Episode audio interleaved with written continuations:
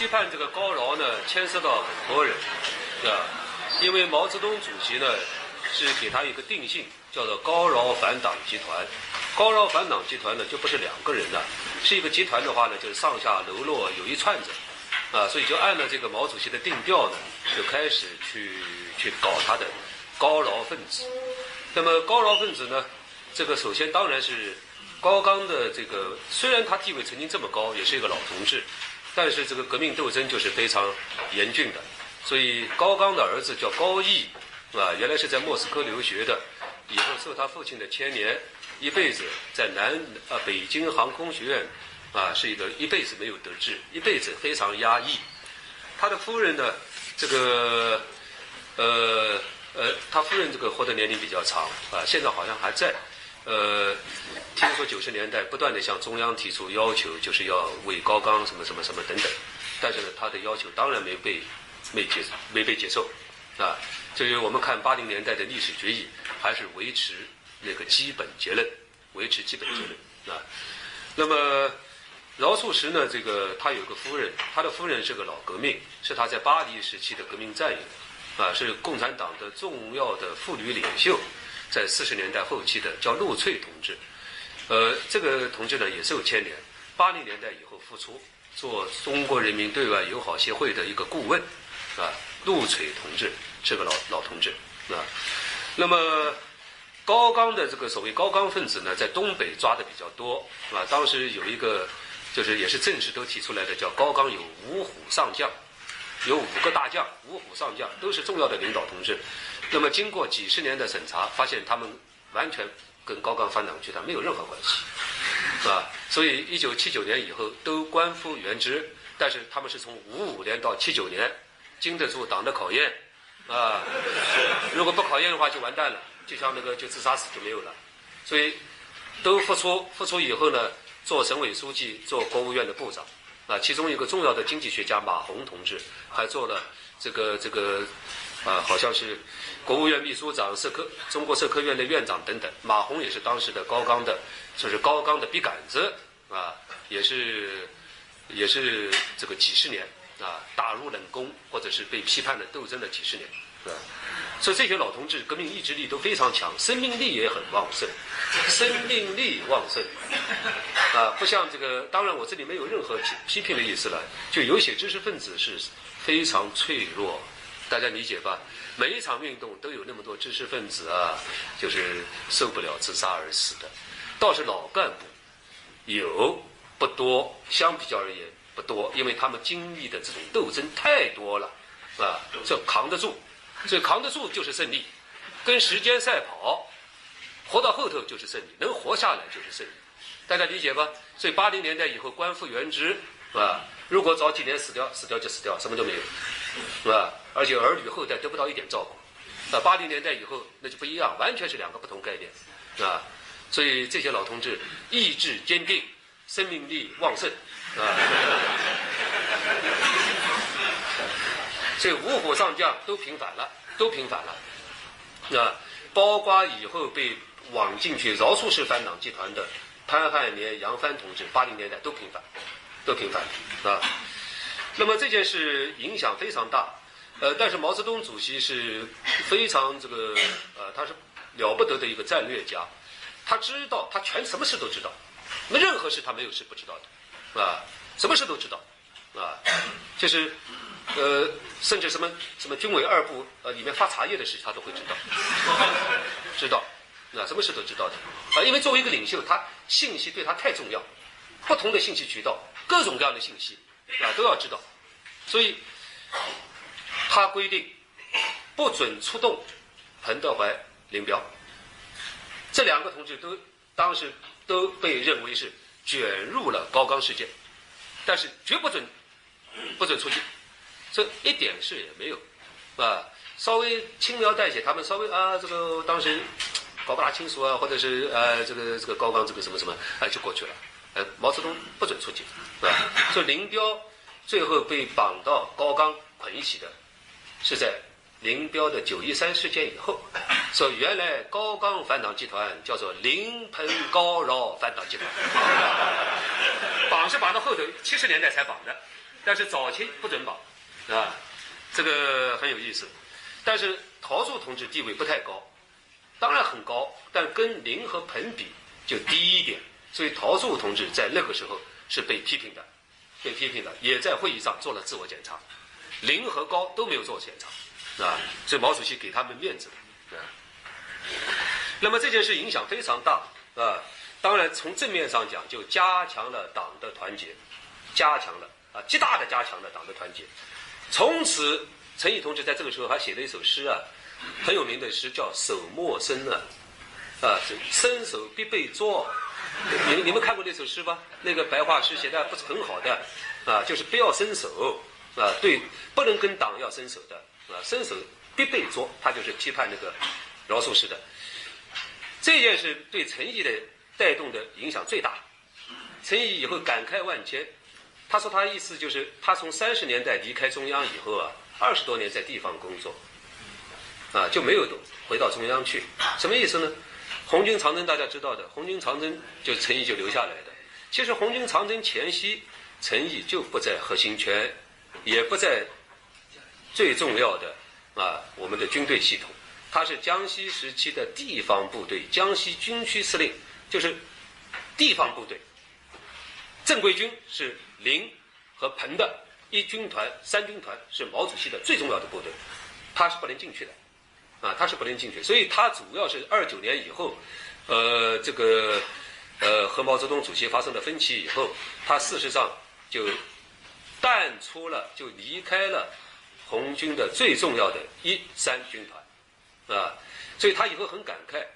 所以这个事情结束以后，饶漱石完蛋以后，毛主席还是念到陈毅不错，把陈毅调到北京做国务院副总理，回到了党中央。啊，原来是在地方工作，没有到中央的，他体会极深，体会极深，而且呢，刘少奇同志到他那儿去，到他家，很给面子了，向陈毅同志做自我检查，就原来我看走了眼，那个小姚原来是个坏东西，看走眼了，啊，委屈你了，委屈，因为陈毅在苏北被批评、被被冷遇，背景就是刘少奇。刘少奇没有直接出面去打去打他，是饶漱石打他，但饶漱石后面是刘，刘的后面是毛，啊，他是这样一个线索的，啊，所以陈毅同志到了延安以后向毛主席诉苦，毛泽东说你不要讲，讲我不听，啊，你讲一讲你怎么是搞新四军什么发展建设的，这个我听，那些东西不听，啊，让历史来做结论，啊，所以他想向毛泽东去谈这个事，啊，被打回去了。那么现在饶漱石既然是个坏人，他就翻身了，啊，他翻身了以后呢，先做国务院副总理，啊，毛周恩来同志呢外交部部长不做了，啊，毛主席呢也不让张闻天做，因为毛主席对张闻天一向反感，所以张闻天是党中央政治局委员，做外交部副部长，但是毛主席提拔陈毅同志不是政治局委员，做外交部部长，啊，就是因为张闻天啊虽然是政治局委员。但是不被毛泽东主席信任啊。那么这件事情，这个刚才我讲，极大的加强了党内团结。这个党内团结的一个很重要表现方面，从此没有任何一个人敢在背后讲刘少奇的风言风语。所以刘少奇这个，呃，对他也有正面价值。虽然他在全党做检讨，大家都知道他曾经是右倾啊或者机会主义，但是呢，呃，党的规矩是不能在他背后讲他坏话了，啊。所以以至于毛泽东主席到六十年代跟刘少奇的矛盾越来越深，毛主席到各地去，啊，就是放风的时候，打招呼的时候，毛主席放风啊，啊，经常会讲一些这个到六十年代，六四年、六五年，特别是六五年以后，啊，会去讲一些刘少奇的闲话。讲闲话的时候，地方大员没有一个人插他嘴，所以他怎么讲？啊，他在讲毛主席到了六。六几年，大家知道，六五年的时候，啊，对刘少奇的不满是越来越深。不满以后，他就要表达，他就要希望他的这个底下的那些老同志能支持他，是吧？但是老同志都知道这个火不能玩，不能不能的，就不能啊，任他讲。毛主席只能就只能他自弹自唱，没有人没有一个人搭他茬，啊，所以毛主席最后只能和江青讲，真的是这样，没有人听他的，因为太不搞不清楚了。万一这个搭上一句话。完蛋了，以后就像高岗一样的，这完全有可能的。是高岗给大家给广大老干部提供了一个活生生的一个教训，活生生教训啊！毛主席以后到后，就连康生这个这个人啊，被认为是一个非常厉害的人啊，一贯这个这个是是一个投机家，也是一个有人称他是党内大奸，奸细的奸，党内大奸。他知道毛泽东发动文革是要搞刘少奇，但是他也搞不清楚老人家这个葫芦里最后卖的什么药。到最后，一九六六年五月，中央政治局扩大会议由他传达毛主席最新指示。这些最新指示都是实际上对的刘少奇的，但是就在传达的时候，他也不忘记要检讨一下他在历史上是反对刘少奇而犯了重要的重大的错误，就是始终给自己留一个后退，因为搞不清楚，因为毛主席可能最后一分钟决定刘少奇还是好同志，不搞了啊，没有人去冒这个险，冒这个险呢，所以最后就是江青，不是冒险的，江青应该是啊，江青是过了河的卒子，啊，过了河的卒子。呃，好的，那所有这一切都是为了一个重要的目标和理想，在毛泽东主席的，是为了要进入社会主义，大家理解吧？它不简单是一个人事上的一个啊一个更迭、一个安排、一个布局，人事的安排和布局固然非常重要，但是是和它的这个总盘子是密切相连的。他要在中国搞社会主义计划经济，他要走当时被认为是苏式的社会主义道路，苏联式的社会主义道路。他老人家自己已经超越了他自己原来的新民主主义，所以通过这一切事情，使全党都接受了他的这个方针。大家理解吧？都接受了，所以新民主主义过去了，进入社会主义，是吧？所以这是一个对毛泽东主席讲。是最大的胜利，啊，他的方针政策得到了全面的贯彻，啊，没有任何人再提异议了，啊，刘少奇提过异议吗？所以当然高岗在里面搞破坏，但是刘少奇你也承认错误了，啊，所以这件事情很重要，啊，那么下面我要讲，为什么要走这个苏联式的这个道路？苏联式的道路了，第一个，毛主席的坚决的态度，很坚决，啊，他对社会主义的理解。当然，这都是很复杂的问题。他对社会主义理解是有一个模型的，有一个参照物的。这个参照物就是苏联，这苏联，这个苏联就是什么呢？全面的实现国有化和消灭私有制，大家理解吧？他老人家对社会主义的理解就是消灭私有制，消灭私有制。新民主主义有私有制，对不对？啊，农村的不搞合作化，那就是私有制。啊，所以那个东西都要消灭的，很坚定。刚才我前面一开始就讲了，一九五三年发生了一个很大的事情，就是国际共产主义的第一号人物斯大林去世。斯大林去世，对于共产党国家来讲，仅次于斯大林威望的就是毛泽东主席。苏联共产党内的任何人都不具备接斯大林班的这个威信。对吧？赫鲁晓夫啦，马林科夫啦，啊，都都不行，他们都不是开创伟业的那一第一代开创者。毛，所以中国坚定的走上社会主义道路，啊，也是和斯大林去世以后，国际共产主义运动的新变化有关系。所以毛呢，可能需要以中国通向社会主义的伟大成就来发挥。中国在国际共产主义阵营中间的那个地位，和他作为全世界无产阶级革命导师的那个前提，啊前提，这是第一个原因。第二个原因，国际冷战的环境，冷战环境。所以我们现在不要去一味的去讲啊，当时如果是继续新民主主义就好了。继续新民主主义需要客观条件的。我下面要讲的是这个。所以有的时候是没有办法的，我们历史上是没办法的，就是要走这几十年路，啊，你说他是宿命也好，是什么也好，没有办法。什么意思呢？国际冷战环境，我们知道搞新民主主义就一定要和西方发展关系，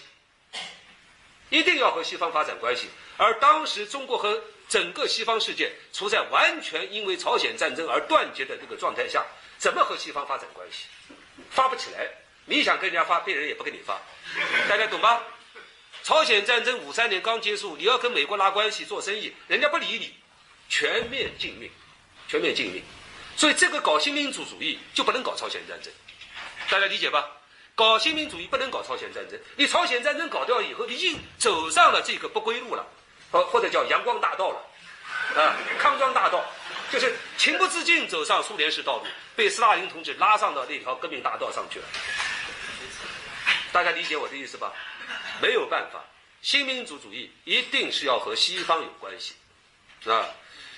所以当时我们不具备这个条件，所以很难想象我们在国内大搞新民主主义，国外大大反美，不可能的，必须是两边交际在一起的。所以小平同志一九七九年多么伟大，啊，国内搞改革开放，马上第一步就是他老人家访问美国，和美国建立了。这样的一个打开中美关系，啊，大家知道吧？一九七九年一月，中美建交，啊，中美建交以后，我们在七九年到八十年代初，中美关系非常好，啊，其乐融融，啊，真是其乐融融，因为它是对起来的，国外跟西方打开关系，国内搞改革开放，是对应的，所以没有开放就没有改革。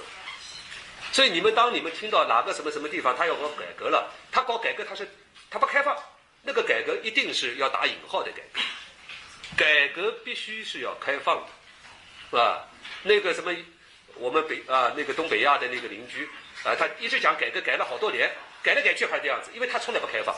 啊，所以他这个永远是那个呃资本主义萌芽萌而不芽，大家理解吧？总在处在萌芽状态，它长不起来。这是一个非常重要的道理，啊，所以我们回过头看新民主主义，这个是没有办法。国际冷战环境，我们被，嗯啊，我们走上了或者自动的走上了，或者不自动的走上了这个这个这个大道，啊。那么，呃，我下面要讲这个，呃，紧接着要快一点讲社会主义的改造，就是快速向社会主义过渡。本来向社会主义过渡是十五年，现在是两三年就完成了，两三年完成，当然好完成了，用强大的国家力量、国家机器，大家知道吧？社会主就是消灭私有制，可以在一天完成。从社会主义计划经济向那个什么社会主义市场经济过渡，要过渡三十年，可以理解这个道理吧？一天我们就能完成，用解放军的枪。马上就把资本家全部抓起来，门就关起来，资本主义市场经济完，马上就没有。这很快，但是要社会主义的这个什么计划经济再向什么什么什么转，那要转好多好多年，啊，性质完全不一样。所以有人说啊，为什么这么快？两三年，在我看不要两三年，两三个星期都可以，真的两三个星期都可以啊，两三个星期就全部可以全国实现社会主义，啊，这完全可以，只要你有人民军队，有强大的无产阶级专政。任何事情都能做到，啊？那么我下面讲毛主席的这个，他首先在社会主义改造这个过程中啊，他对农民的事情给予了最大的关心，最大的关心，就农业的社会主义改造给予最大关心，是吧？今天我下午还在看了一些啊，我在查一个什么东西，毛泽东写了一百多条那个批语啊，五五年到一九五五年关于农业合作化啊，这个。他真的是很认真、很细致、很关心，他把这个作为一个伟业来做的，啊，作为一个大事来做的。为什么他有一种急切的心理呢？就是一定要把中国的个体的分散的，啊，这种土地分给农民了，现在把地收回来，啊，所以我们农民兄弟的这个土地啊，在手上还没捂热三年呢，几年要把它收回来了，啊，让它国有化。第一个，他有一个想法。就是两极分化，啊，两极分化，社会主义不能有两极分化，这是一个最经典的，在毛泽东时代告诉我们的一个一个最简单的道理。所以，农村中由于土地改革以后，是已经出现了两极分化，这也是事实。啊，第二个，苏联的社会主义的农业模式的巨大示范效应。苏联的社会主义农业，当时我们大多数人搞不大清楚的，我们都是受这个苏联电影啊、报纸啊等影响啊，什么巨大的康拜因啊啊，幸福的生活啊，这幸福生活是苏联一个讲苏联的农民的幸福生活的电影，名字叫《幸福的生活》，啊，拖拉机、康拜因，然后牛奶啊，什么电灯电话啊，这都是我们对苏联社会主义什么集体农庄人民生活的想象，啊，而而且当时似乎也是这样，电影也是这样子，图片也是这样，啊，那么农业走社会主义道路。在一些老共产党人那儿，我讲的不是全部，起码一部分老同志呢，觉得是天经地义，天经地义。我们搞革命搞了这么多年，呃，呃，不走苏联的那个路，走什么路啊？那既然那个的话，干嘛搞革命啊？呃，很多那些老同志啊，文化程度不高，他非常朴素的，就是所以毛主席的那一套是有人支持的，就像王震同志、许世友同志，他们很容易支持，啊，一想就是对啊，啊，不搞这个东西，搞什么东西呢？啊。他没有其他的那个啊，这就是这样想，啊。那么这个毛主席这个很了解农民啊，因为他这个对农民的看法始终是两重性的啊。一方面，他从来都认为中国农民是中国社会各阶级中最具革命性的。可是另外一方面，他又说过，农民是小私有者，农民身上是双重成分。一方面是劳动者，一方面是私有者。毛泽东主席又有一句很有名的话：“农民要自由，我们要搞社会主义，我们要社会主义。”所以不能被农民牵到鼻子走啊！农民当然，毛泽东主席知道农民是想升官发财，而不是想升官了，想发财，他知道的。可是不能顺到农民这个东西，我们是有使命感的，大家理解吧？使命在我身上，我带着你们走共产主义阳光大道。啊，这个老人家这个使命感很强烈，啊，他觉得这个历史规律、世界的大运，啊，这个什么都在他这个掌握中，所以你们这些没有文化的跟我走就行了，啊，当然这个话他没有直接说，意思就这个意思，是吧？啊，所以农民要自由，我们要社会主义，所以碰到了两股势力，强大的反对农业合作化的势力，第一股来自于农民。我们的农民是当时真的是非常感谢毛主席，感谢共产党。建国初啊，五十年代啊，农民家里都是挂了两幅画嘛，啊，都是挂毛主席像。这边叫“幸福不忘什么，翻身幸福不忘共产党，翻身不忘毛主席”。这是一个经典的农民的春联对子，是吧？感激的不得了，因为土地改革以后，农民有了土地。但是现在你要把它拿走，他不高兴的，不太高兴啊，不高兴。所以。虽然从五五年开始，全国就有大规模的农业合作化运动，可是从五五年到五七年，一直持续性的出现大规模的闹社事件，闹闹事的闹社或者社的社，或者叫退社事件，退社，农民啊，他不想参加合作社，是吧？你怎么动员他，给他戴大红花，呃，他也不想参加。因为我们都是习惯的啊，给你一个喜报啊，参加合作社很好。但是你把你家牛要牵走，你知道农民那条牛多不容易啊！你把那个牛要牵走了，要他的命，是不是？所以这个褪色是普遍的、广泛的，来自于农民的反抗，是吧？不是像这个是毛主席都知道，农民中有支持合作化的，但是多数，我根据那些材料看。多数情况是对合作化很迟疑，他们热爱毛主席，也相信毛主席，但是他们也爱他们的牛，大家理解吧？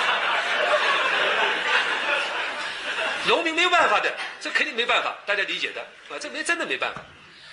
好，这是第一个，第二个主力是党内的主力，党内的主力这次来的就是毛主席的老战友邓子恢同志。邓子恢是二九年就和毛泽东在闽西，就是毛主席的得力的部下。这是中国共产党非常优秀、非常正派的老同志，也是共产党内最了解农业的老同志。这个老同志是有化的，他不是许世友，是吧？他不是许世友啊，邓老啊，邓老，邓老同志年轻时在日本还待过一年到两年，是有心知的，然后脚踏实地的在农村进行革命的。这样一个老同志，邓老这个时候是中共中央农村工作部部长，曾经做国务院副总理，邓副总理地位很高啊，邓老很了解农民，他当然不能反对毛主席。他说合作化不错，但是不要着急，慢慢来，不能强迫命令。于是毛主席给他一个称号，给他一个加分一个匾，叫小脚女人，就是小脚女人是很有名的了。我们说小脚女人，这就是毛主席送给邓老的一个号啊。那么用什么方法呢？推动这个巨大的这个大的社会变革。毛泽东讲，这是不得了的一个事，改变中国几千年的一个大事。第一个，在农村对农民啊，开展所谓社会主义大辩论，批判富裕中农，都是以批判开道。啊，你要好好说服的话，当然说服，一方面说服，一方面要揪坏人。啊，你光是跟他说那个说说来说去，他那个理由还不拿出来，没用的。啊，你要通过这个这个打击坏人，让这个好人就就就教育过来了。啊，所以对农民是采取这个方法，以批判富裕中农和富农作为动力，开展社会主义大辩论，动员农民参加合作社。第二个，开展在党内开展对邓子恢同志的猛烈批判，全党开始批判小脚女人。邓子恢同志在毛主席巨大压力下做检讨，所以农业合作化顺利进行。到了一九五六年，全部成功，成功了。这没有什么不好成功，很很容易成功嘛。啊，对农民一样，对党内一样。啊，这个时候党内不断的出现某个什么地委书记啦，啊，为农民叫苦叫累的。啊，还有一个叫什么梁漱溟也跑出来讲话了。梁漱溟啊。大家知道吧？梁漱溟说：“工人是九天之上，农民是九地之下。”啊，毛主席非常愤怒，他说：“你还来教育教训我们？啊，我们是最了解农民的，啊，你是一个什么披着美女的蛇？你们看没看过毛主席批判那个呃杜斥梁漱溟吗？啊，你是用笔杆子杀人，跟蒋介石一样，蒋介石用枪杆子杀人，你用笔杆子杀人，你是一个披着美女的什么一个个蛇，美女蛇，啊，这个梁漱溟是不应该的，是什么呢？”他忘记了毛主席是一国之尊，他当了大庭广众之下当场跟他起来教教导，大家理解吧？这在中国传统文化，在不管什么文化中都不能的。啊，毛泽东是开国的这个这个领袖，啊，一国之尊，那个梁梁老先生是晕了头了，啊，本来传统文化一堆一肚子传统文化，这时全忘掉了，啊，他是跟毛主席在台子上叫叫板，啊。这是建国以后唯一的敢跟毛泽东叫板的人，就是梁漱溟。但是毛泽东还是有雅量，没有把他送到公安局去，啊，没有送啊，啊，就是基本上还都是原来怎么样怎么样，就是不让他这个出头露面了，啊，他自己闭门思过，梁老先生闭门思过，嗯，不能碰的，这个最高领袖的这个是不能碰的，你知道吧？这是中国几千年的这个这个，不管是社会主义还是什么，这都不能碰的，啊。那么，社会主义这个农业合作化完成了，啊，当然到五八年，一个早上宣布全部人民公社，那这是一个早上、两个早上就全部实现了，啊，结果是，小平同志一九七五年在全国农业学大寨会议上讲，我们的农村的情况，有些地区还不如一九四九年的产量，啊，这是邓小平同志一九七五年讲的，啊。就是这个具体我们不讲了，就是农业合作化顺利完成，对城市工商业的改造，啊，那么应该讲是很有创意的，这是走上舒适道路，但是方法很有创意，没有消灭资本家，而是通过速买和定息，速买啊，买你的，啊，定息就是给二十年定息。啊，就是每个每个月根据你的资产，一下子给你几百块钱或者几十块钱，本来是规定给二十年，但是从一九五六年给到一九六六年文革开始取消了，没有了，所以整个定息是给了十年，给资本家的定息十年，啊，那么出现了一些红色资本家，啊，这个红色资本家最有名的就以后九十年代做国家副主席的荣毅仁同志，荣毅仁啊。呃，这个我们江苏也有一个常州的常州纱厂刘国军先生啊，是一个大资本家，呃，纺纱厂的资本家啊。对这些有名的天津的周树桐，啊，上海的荣毅仁，江苏的刘国军，啊，党和国家还都对他们很照顾。一方面给利息，第二方面呢，给他们一个官做，所以这些人都是做副省长、副市长。荣毅仁从五六年开始就是上海市副市长，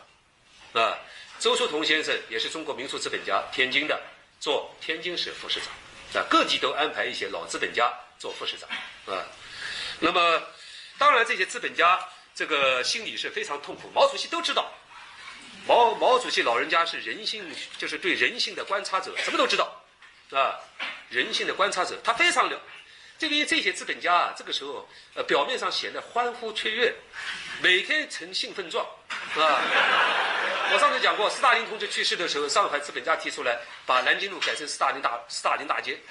都是资本家提的。那资本家左起来，他能高调的左，啊，都是花头的不得了，花头啊，很花头的。毛主席说，他们白天敲锣打鼓，晚上夫妻抱头哭，大家理解吧？所以毛主席是人性的观察者，对人性看得深，啊，不像那些其他同志看不懂的，啊，就是要他们这样做，啊，把他们拉上社会主义。那么最有意思的是一九五六年十月十月，啊，这个北京市工商界实现社会主义化，啊，资本家这个全部资本家大游行，资本家大游行啊，我们热爱社会主义，我们要什么社社会主义等等。啊，然后派出资本家代表，呃，送了一个什么东西给毛主席，上面写的“我们永远跟着您”，啊，这是很有象征意义的，就是代表全国的资本家给毛主席写了一个大喜报，就是他们欢呼我们进入了社会主义了，啊，我们永远跟着您。毛主席微笑着接过来啊。那么，应该说，国家的到了五六年。全部的城市的工商活动完全纳入国家体系，实现了全面的社会主义国有化。只有极个别的特殊行业，极个别的，还有一点点私人私人色彩，啊，非常少，啊，比如说，呃，我们城乡的一些修碗的碗啊，今天同学们可能不知道修碗是个行业，过去我们呃。那个第一个是那个碗啊，碗的话是买一个碗要花钱的，碗破的坏掉的话，呃，农村是城市里也有，就补一个碗，吃饭的碗，修碗业，啊，还有个别的卖糖芋苗的，糖芋苗大家知道吧？烤山芋、糖芋苗的，还有零星的糖芋苗也社会主义化了，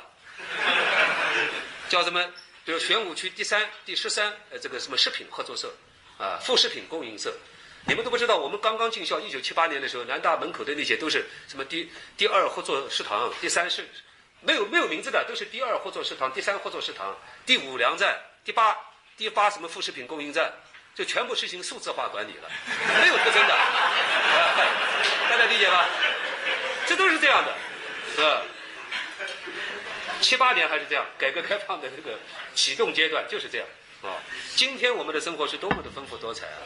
太丰富了，所以这些都是小平同志给大家、给我们中国带来的巨大进步啊。那么这个还有极个别的啊，今天我们在街上也能看到极个别的呃一两个妇女、老妇女在街上蹲在那儿补袜子的，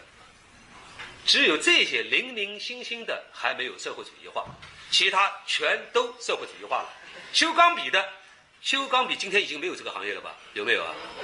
啊，还有修钢笔的也合作化的，啊，都是叫什么那个修理门市部，第二修理门市部，啊，呃，好的，我下面要讲啊，还有再讲个十分钟。应该说，到了一九五六年，我们国家的社会主义计划经济体制完全确立。完全确定，社会主义工业化全面展开，啊，所以我们怎么认识五零五零年代啊？你们就是我这个提供素材，你们自己去分析去，啊，都不要简单化，啊，要看到它的多重多重方面，啊。首先是苏联对中国的大量的工业援助，一百五十六个工业项目。我上次就讲过，苏联在这个时期也是很困难的，很困难的。苏联的大学生，啊，很多大学生不还不像我们中国，中国还是顾上管了他们。四九年、五零年、五一年的苏联大学生是没有宿舍的，全部自己在外面找地方，有的人就住到车站里面，啊，住到车站，完全是没有地方住的，很困难。啊，二战的那个破坏，所以一百五十六个大型项目，中国全面展开，啊，那么在这个过程中有一个意义极其深远，一直到八十年代中后期，到九十年代初还存在的。就是我们粮食统购统销，在一九五四年实行了。什么叫粮食统购统销？就是你光有钱不能去吃到东西的，要有粮票，啊，懂这意思吧？农民，农民的粮食不能随便卖给什么张商贩、李商贩，必须全部卖给国家的，啊。城乡的自发的市场全面萎缩，全面萎缩，啊，以至于基本消亡。基本消亡，啊，当然以后有急事，有急啊，就是毛泽东这个也同意了，到五八年、五几年以后，也有农民的拿个鸡蛋到街上去赶集啊，这个还有，但是基本上的城乡的那种商品的自发的流通这些东西已经停止了，没有了，啊，所以统购统销是一个极其重要的政策，极其重要政策，啊，我下面就讲的对，特别是对农家子弟。啊，这个意义太大了，不是意义太大，影响太大了，影响太大，就是世代为农，世代为农，除非你考上大学，除非你当兵，除非你提干，啊，永远是祖祖辈辈种田，啊，这个就是这个五四年的一个体制决定的，啊，那么政治上，我们原来讲的原来是政协吗？大家记得吧？我前面讲第一次我们共同纲领。联合政府的这个样式，一九五四年召开全国人民代表大会第一次代表大会，通过社会主义性质的中华人民共和国宪法。政治上，原先有民主党派的副总理，五四年以后，所有的副总理全部是中共党员担任，理解吧？部长还有民主人士，但是副总理这一级没有了。副总理这一级呢，在一九四九年到五三年有，啊，就是。确定国家的社会主义性质，就是在政治上完全是共产党领导。所以毛泽东主席有一句非常有名的话，啊，这是过去我们学毛主席红宝书，一打开第一句话就是：领导我们事业的核心力量是中国共产党，指导我们思想的理论基础是马克思列宁主义。这是毛主席一九五四年讲的，啊，我们都是完全会背。打开毛毛主席语录，第一句话就是这，啊，完全明确化。第三点，毛主席的唯一的党的领袖地位得到空前巩固，空前巩固。过去刘少奇等人还是有的时候还提一点点什么什么不同看法，以后没有了。五三年以后基本没有，没有，啊？那以后再有是到六十年代困难时期，啊才有的，啊，那是非常个别。五六年以后，周总理在经济建设问题上跟毛主席稍微有一点点小意见，那是极个别的，啊。所以经过这个高岗事件。经过这个新民主主义方针的废弃，毛主席的领袖地位不是领袖地位，就是决策的唯一地位，完全确定。啊，决策过去还有，当然是以毛主席为主，其他人有时候还参与一点。现在就是他。那，那么，呃，还有一个非常重要的方面啊，跟我们以后改革开放有联系的，就是小平同志正式进入核心层，正式进入核心层。所以，小平同志很快啊。从五四年进入核心层，到五六年做党的总书记，所以没有这个小平同志总书记十年，就不可能有七八年以后小平同志的那个崇高的社会地位，呃，崇高的党内的威望，大家理解吧？不做十年总书记，没有那个影响的，做了十年，是吧？在这个时期，小平同志是坚定的站在毛主席这，就是跟毛主席都是一致的，啊。那么，在教育、科学、文化、卫生等方面。五三年以后，出现了刘少奇同志所讲的，啊，这是刘少奇以后有一点批评的，就是苏啊苏式教条主义的流行，或者叫马克思教条主义流行，在教科文卫全面的教条主义化，教条主义化，言必称苏联，言必称什么什么什么什么啊。那么在社会治理方面。单位制完全确立，单位制什么叫单位制啊？呃，把你分到什么什么什么一个工厂，永远你就在这个工厂里待个三十年到退休，叫单位制，啊，单位制在五三年以后完全确立，粮油供应制完全确立。你们现在我不知道有没有粮油供应关系啊？毕业时候可能还有吧，啊，粮油供应关系非常重要，粮油供应关系，户口制完全确立。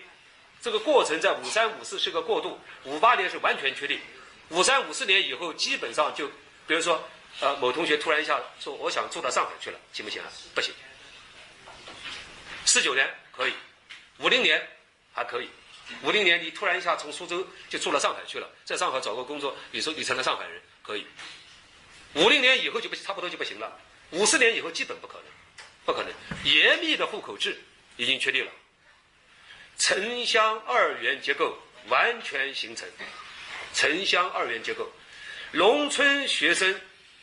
考不上大学的农村学生和考不上中学的农村学生返乡务农固定化。农村孩子，你如果考不上大学，考不上中学，回家种田，天经地义，啊，有多少呢？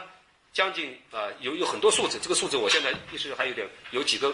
相互对立很大的数字，所以我现在不用，就是只要是农村同学。考不上大学的，考不上中专的，全部回家种田，种田，啊，已经是大家都接受了，慢慢就接受这个情况了，啊，我下面讲人民生活，我再讲十分钟啊，把这一段全部讲完。人民生活，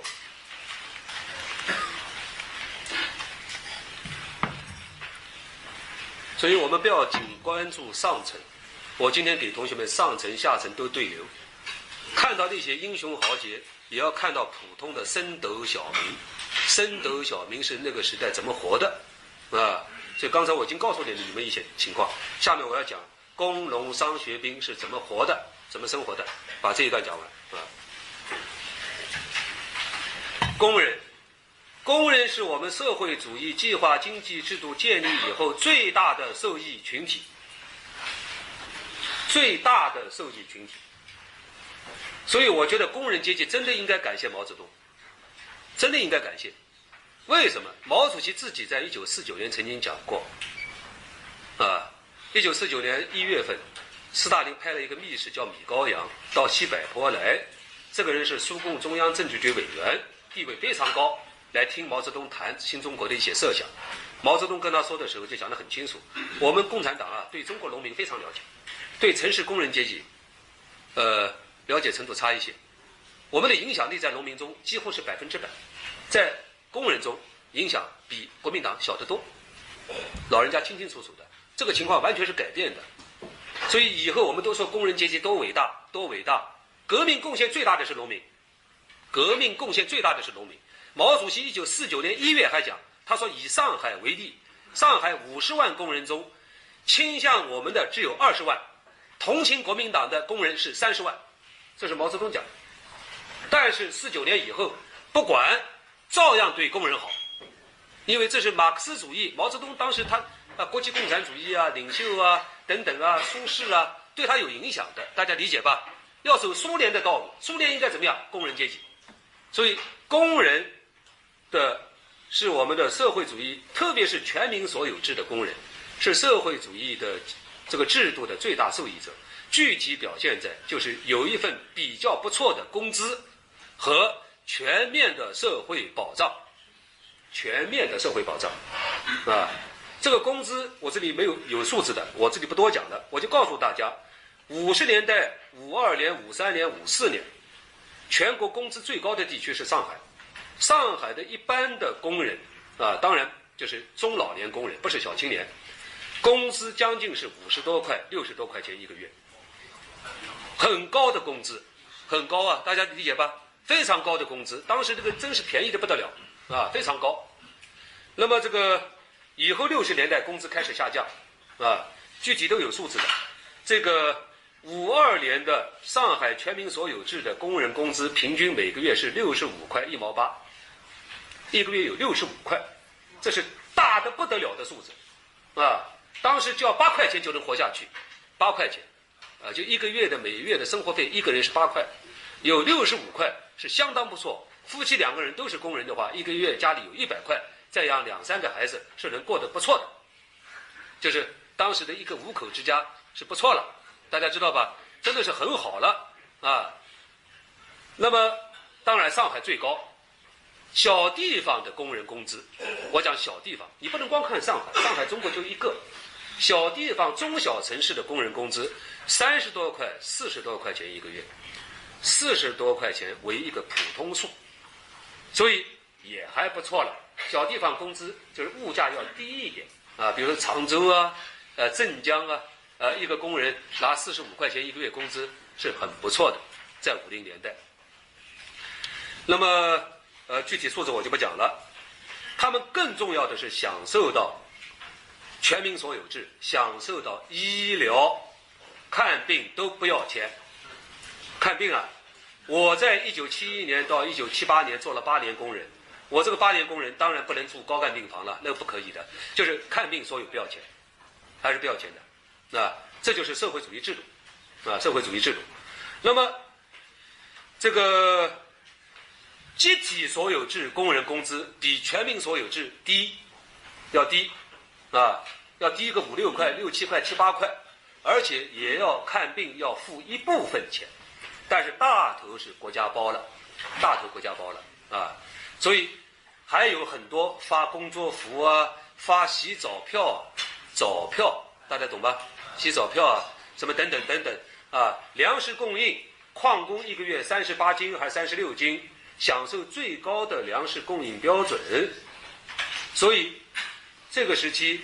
工人阶级是最大受益者，所以以后为什么很多你们看到下岗工人他们那种情绪啊，是能理解的，啊，他能，他很自然就怀恋毛了，大家理解吧？啊，他很自然的怀怀念了。好，我下面要讲我们的农民兄弟，农民集体化之前，农民生活得到相当的改善，相当改善，跟解放前比啊，那是大的改善，大的改善。就是五六年之前的农民生活，比之前好得多。五六年是一个标准，所以我们问农民都是五六年是个标准。五六年之前还是私有化，啊，有一块地，啊，就是自己农民会耕耕作会耕耘。多数农民不是说全部，也有破产农民，多数农民是不错的。五六年之后，普遍闹褪色。开始下降，收入急剧下降，集体化以后就下降了。一个最重要的表现，当时很多资料都看出来，农民的女孩子都要嫁给城里的工人，不愿嫁给农村的。大家理解吧？因为所以才有梁漱溟讲的那句话。梁漱溟讲的那句话，他是讲的激动了。他说：“农民是九地之下，工人是九天之上，形成巨大的差别，巨大差别。”所以啊，很有意思。我们当时江苏省的一个一个老同志啊，这个老同志八十年代死的啊。我看材料上讲，呃，他对这个农民的，我们江苏无锡啊这一带的这个呃女孩子啊，农村女孩子想嫁给城里工人，呃，他说这是很好的现象，因为工人阶级啊是最先进啊，这个这个他们想嫁给这个城里的工人，说明他们的思想觉悟很高。啊，周副秘书长周伯藩同志啊，周伯藩同志现在已经不在了。啊，就是那是教条主义的不得了啊！因为列宁讲的工人怎么怎么好，所以他们热爱工人，说明他们就高啊。那糊里糊涂的这个话讲的啊。那么这个一般情况下，这个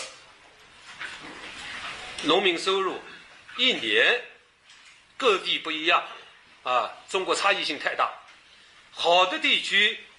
一百五十块到两百块钱一年收入，农民同志，一个家庭的收入不是一个人收入，全家从头忙到尾，一年两百块、三百块，这是我们江南好地区。西部地区、落后地区一年六十块，贫困地区一年二十块到三十块，这就是农民的生活状况，农民生活状况。所以刚才我讲的有差异。啊，不能一概而知的，啊，什么珠江三角洲啊，特别是我们这个江苏的这个太湖地区啊，那是比较好的地区，啊，但是你要看到云南，云南好多农民住在洞里面，住山洞里面，看到这个贵州，看到四川农民，还有西部的农民，啊，总体讲，农民的年收入非常低，非常低，而且没有享受国家的社会主义的保障体系，那个时候就没有啊。所以今天有一些好像他们说那个时候那个时候完全没有，那个时候也没有看病也是农民自己花钱，自己花钱的，啊。不存在一个就是那个时候农民看病不要钱，现在农民要钱，一贯农民看病要钱，啊，所以这个毛主席的阳光啊，照的这个呃照的不均匀，啊，主要照在城市里，主要照在城市里，这很有意思。他最关心农民，但是这个阳光他应该往那边照一点，啊。那么，这是我讲的这个农民，我下面讲商，把这点讲完啊，今天稍微多留一点时间。商人的商，商就是资本家，商都还不错，生活比较都是好的，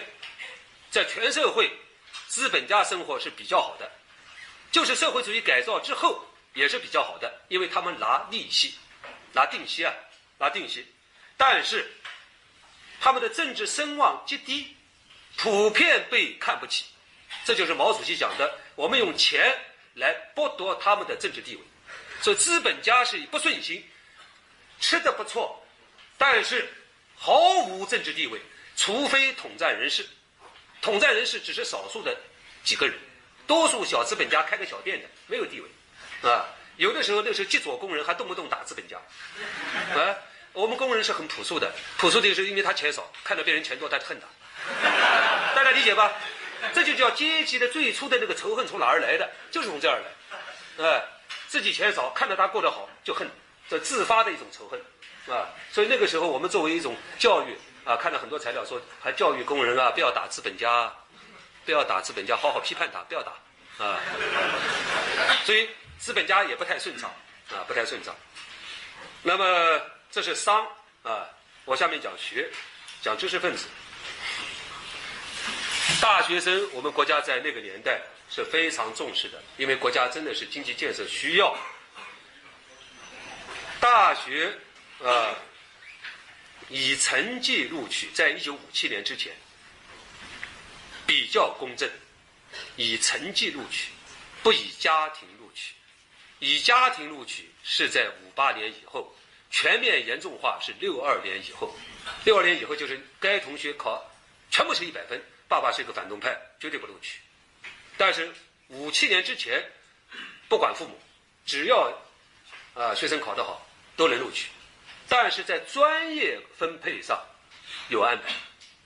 家庭出身不好的不能学一些关键性、要害性的专业，啊，理科的很多跟安国防有关系的专业，成分不好的人不能学。文科中的什么外交啊，像这些专业，那都是不能学的，啊。但是你学一个什么牙啊，学个林业。农业、矿业可以，啊，国家还给你一条路的，所以还是相对宽和的对大学生。再一个呢，大学生学费全免，国家全包，但是书费要买，书费要买，生活费自己要花，啊，还是但是学费免掉了，这是最大的，啊，那么分配是国家全部包分配，但是无从个人选择，啊，所以你要这个要全包。你就没有选择，大家理解吧？你说你不想到这个什么阜阳县去，啊，那对不起，啊，你就要去，啊，因为你是国家国家全部包你的嘛，你不去谁去，啊？我讲的有没有道理啊？那个那个时代的逻辑嘛，那个时代逻辑，师范生国家免学费，提供一部分吃的吃费，就是那个伙食费，啊，吃费。所以这个这个这个是这个传统是我们大清时期一九零四年慈禧太后定下来的。这太后还做了一件好事，啊，大家还记得我在一个什么那个什么讲堂，过去讲堂谈谈过吧？慈禧太后在一九零四年我们中国中国教育体制改革的时候做了这个规定的，啊，这个规定历经这个政权更迭都是执行的，啊，呃最近要恢复吧？听说要恢复了，是不是？恢复是不是给就是不给吃？吃还不给吃吧，免学费，啊，这也不错了啊。所以毛主席时代师范生还是给照顾的，啊，给照顾的。中小学学费自理，只对大学全包。中小学都是要花学费，但是学费呢？今天有人说啊，学费很低廉，但是你们同学都不知道，那个时代就是一个学期是交五块钱，但是对于很多普罗家庭，多数人是普罗家庭，交个学费还是很吃力的。为什么？他有三个小孩，三个小孩同时一次交就交三十块，他一个月就三十块钱工资，大家理解吧？所以很吃力。但是国家呢，好在那个时候啊，还有助学金，就是减免学费制度。就是家庭太贫困的，啊，一个月一个学期十块钱或者五块钱学费交不起的，可以免一部分，免一半或者三分之一。这个制度呢，在文革前都有，啊都有。现在我不知道有没有这个制度了，啊。这个知识分子呢，大知识分子工资高，但是大知识分子呢人数少，社会名流大知识分子啊人都很少的，啊。比如说一级教授，一九五六年全国就有几十个人，啊，这个总之大学教授这个层级的工资都是比较高的，啊，都是要一百五十块钱以上，一般是当了教授一百七十块钱以上，工资比较高。那么小知识分子是我们社会的大多数，小知识分子以小学老师为主体，以后也就是。一九五七年打成右派的绝大多数的一个群体是小学老师，他们是最可怜的，在农村的小学老师，工资最低，右派中间占的比例最大是农村小学老师，他们的工资是平均三十多块钱一个月，三十多块，但是三十多块，由于他们在乡里啊，在乡镇上，那比一般农民也是优越的不得了了，啊，也算是当地的被尊敬的阶层，啊。那么这个名演员，名演员那个年代不像我们今天这么多演员，我们的名演员是指的马连良啊这一类的这些名演员，梅兰芳啊这些演员人数本身就少，他们的工资很高，三百到八百，三百到，但是他们就全国就几个人啊，哎，心胸要开阔。啊。不要不要那个小小鸡肚肠的，这些人都是不得了的人物啊！他们旧社会钱更多，他们在旧社会钱更多不得了的钱，他们是可以盖买多少多少房子的。他们到新社会以后，钱已经少的不得了了，所以要承认这个差级的啊！当领导人千万不要是小心眼啊！要看到人家有江青就是小心眼，看到他们钱多，他经常愤恨啊！我觉得这个是政治家要气派大啊！但是他们就是非常少数人，非常少，全国找不到一两百个人，对不对？好，这是我讲的这个一般知识分子，什么医生啊，什么记者啊，是拿多少钱呢？五十到七十，工资是月工资五十到七十，大学生本科毕业五十三块到五十五块之间，不错了，一个本科大学生。拿五十多块钱，在那个时代是很不错的，只是因为不断搞运动，他们很难过。要不搞运动，那个日子很不错，大家理解吧？所以以后不断打反革命、打右派，都是在这些人打，啊，所以那个钱一当当当了右派以后，钱全部切掉，就给生活费，啊，所以你原来五十块，当了右派以后给八块，他是政治惩罚和经济惩罚双管齐下，啊，双管齐下。所以，这个那个时代是很，呃，严峻的，很严峻，啊，热情的，啊，好像很朝气，同时也是肃杀的，大家理解吧？双方都有，啊，两个层面都有。好，我下面讲干部群体。我的打火机呢？干部群体，干部群体是，我给他一个称呼，就是呃，给他一个定语，是广受尊敬和。仰慕的群体，广被尊敬和被社会仰慕、仰慕的群体，我这里仰慕。所以那个时候干部啊，不要讲我们今天官本位啊，从那个时候开始啊，一九五四年以后，我们定下了二十四级工资制，二十四级，毛毛主席老人家一级到底下的居委会那个下面，居委会还没有，还够不上，二十四级小办事员，二十四级。啊，大学毕业生是二十一级，二十一级，十三级一到十三级是高级干部，十四级到十七级是中级干部，十八级以下叫基层干部。啊，我估计大概下面就没有没有说法了。二十四级的就差不多就不当干部了，就不是干部了。所以干部是永远是大家尊敬的、仰慕的。为什么？他们钱多，除了有权以外，钱多啊，这是很现实的。老百姓很现实的啊，当个科长他钱就是多啊。那么他的钱，我举个例子：一九五六年，一个十六级干部，十六级干部相当于什么呢？比如说南大的一个处长，是吧，月薪一百一十块，高不高？非常高，当然比不上教授高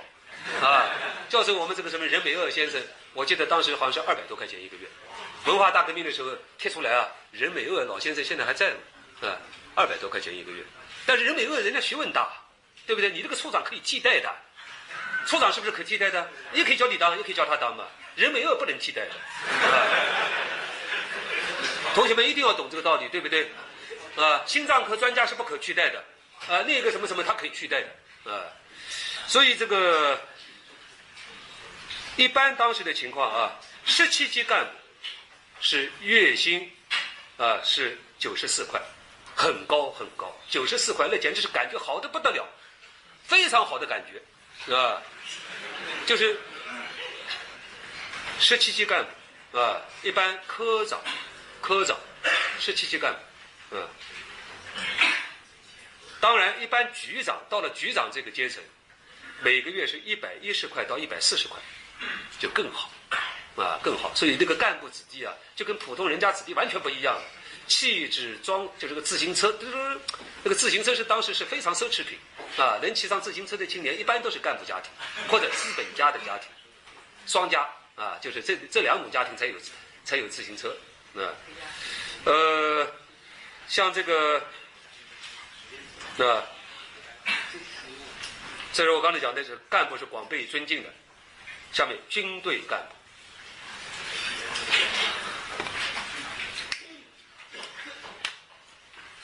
军队干部，我给他一个定语，叫做最受人们爱戴和尊敬的。最受，为什么他们工资最高？而且天天报纸上都都在老红军、老革命、老将军，政治地位也高，钱也多，双高，大家理解吧？双高，那真是高的不得了，仰慕的不得了啊！人民都在仰慕着我们解放军的那些团长、营长，啊！我举个例子，军队正营级干部，一九五六年工资是一百四十五，高的不得了，那真是不得了，因为他们是打仗的，刚刚从朝鲜回来，对不对？啊，要比地方要高一级，要高一级，是吧？少将同志的工资就更愉快了，一个月三百五十块。所以这个我们看出来了吧？这个国家的结构，啊，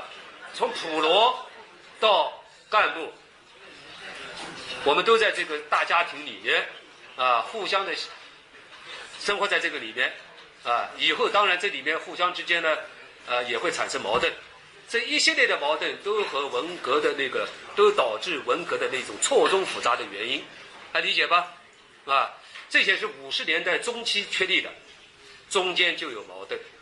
慢慢就有矛盾了，啊，所以这个我就不说不展开分析了。我刚才给你们提供的这些情况，所以结论是，军队干部，啊，地方的干部，他们的社会地位最高，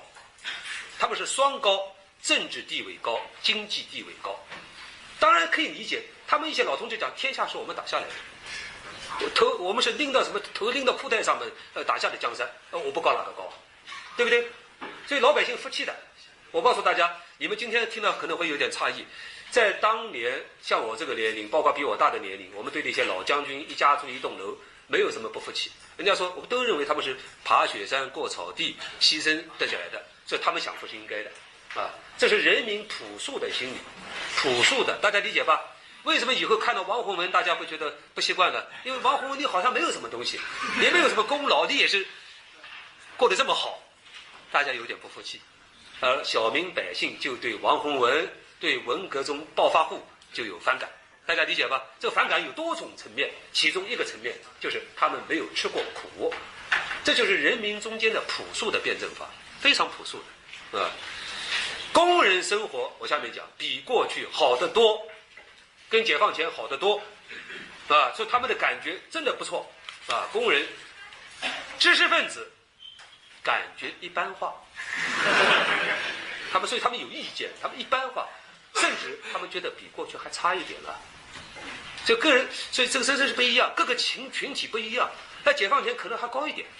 啊，现在低了一点，啊，资本家呢是经济地位高，政治地位低，啊，他也不愉快。我们广大农民同志呢，政治地位非常高，经济地位非常低，就是就是这样。但是感觉还不错，为什么？五七年之前感觉不太好。啊不，五七年以后有一段时间不太好，阶级斗争那个形势拉高以后，优越感又上来了。为什么呢？我是三代贫农，大家理解吧？所以毛主席这个非常伟大，啊，他这个治国方略，农民没有什么经济上的好处，让他政治上感觉好的不得了，他可以斗地主，通过斗地主显现自己的那个高。所以每个群体各得其所，你们看是不是各得其所呢？比较不顺的是这个知识群体，相比较而言稍微有一点那个，其他都是由啊工人感觉不错，干部肯定感觉更好，啊，大概情况是这样。好的，今天这个讲完了，我们下课啊。